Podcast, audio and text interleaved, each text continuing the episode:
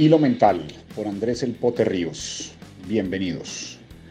Fiesta de 75 años. Todos cumplimos, menos los jugadores y el cuerpo técnico.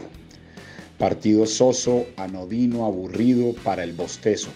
¿Cómo será que lo mejor fue el atardecer que se vio en el Atanasio y, obviamente, todo lo relacionado a la celebración de los 75 años con el show del medio tiempo, la previa y el evento del viernes?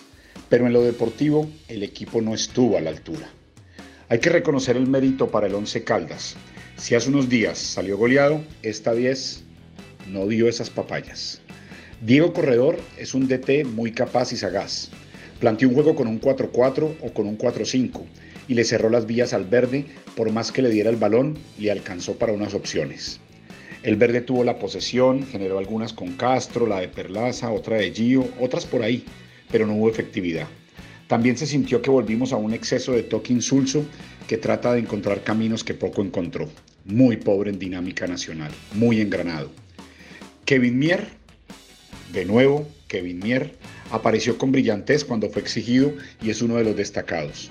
El otro, como ya es costumbre, fue Sebastián Gómez, que más allá de no cansarse de correr, recupera, ordena, le mete ímpetu, busca contagiar. Sumo a Castro también, que va bien.